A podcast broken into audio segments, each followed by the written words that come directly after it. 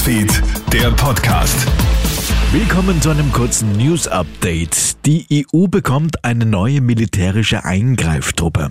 In drei Jahren, also 2025, soll sie einsatzfähig und Teil eines sicherheitspolitischen Konzepts sein, das die Außen- und Verteidigungsminister der 27 EU-Länder heute in Brüssel beschlossen haben.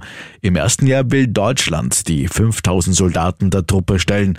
Auch Österreich mache mit, sagt heute Verteidigungsministerin Tanner, die Neutralität würde hier nicht im Weg stehen. Zehn Jahre Rettungsgasse. Am 01.01.2012 ist in Österreich die Rettungsgasse eingeführt worden. Eine schwierige Geburt, denn bis das System wirklich funktioniert hat, hat es enorm viel Kampagnen, Aufklärung und Übung gebraucht. Inzwischen funktioniert die Rettungsgasse aber laut ASFINAG recht gut. Laut einer Umfrage anlässlich des Jubiläums empfinden neun von zehn Lenkern die Rettungsgasse als selbstverständlich. Auch drei Viertel der Einsatzfahrer bestätigen, dass sie inzwischen dank Rettungsgasse deutlich schneller am Einsatzort dort ankommen. Asfinag-Vorstand Hartwig Hufnagel. Eine weitere Frage unserer Umfrage war, wie hat die Rettungsgasse beim letzten Mal funktioniert? Und hier haben drei Viertel der Lenkerinnen und Lenker ausgesagt, dass sie sich an die Bildung der Rettungsgasse gehalten haben. Und auch zwei Drittel der Fahrerinnen und Fahrer der Einsatzorganisationen haben dies bestätigt.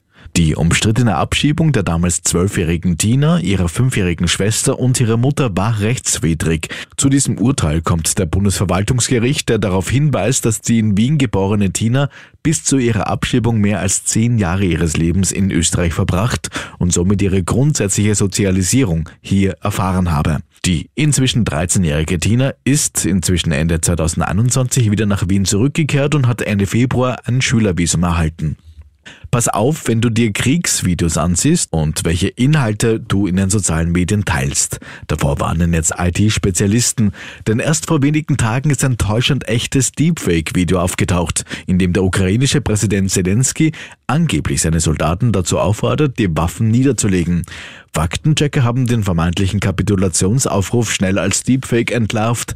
Ein solches Deepfake-Video ist ein mit Hilfe künstlicher Intelligenz erstellter Clip, der täuschend echt wirkt.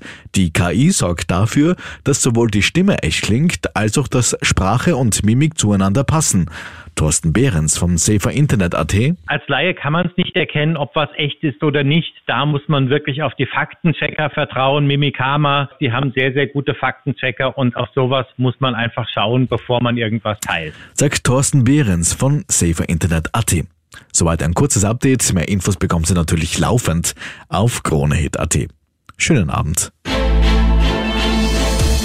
Krone Hit Newsfeed, der Podcast.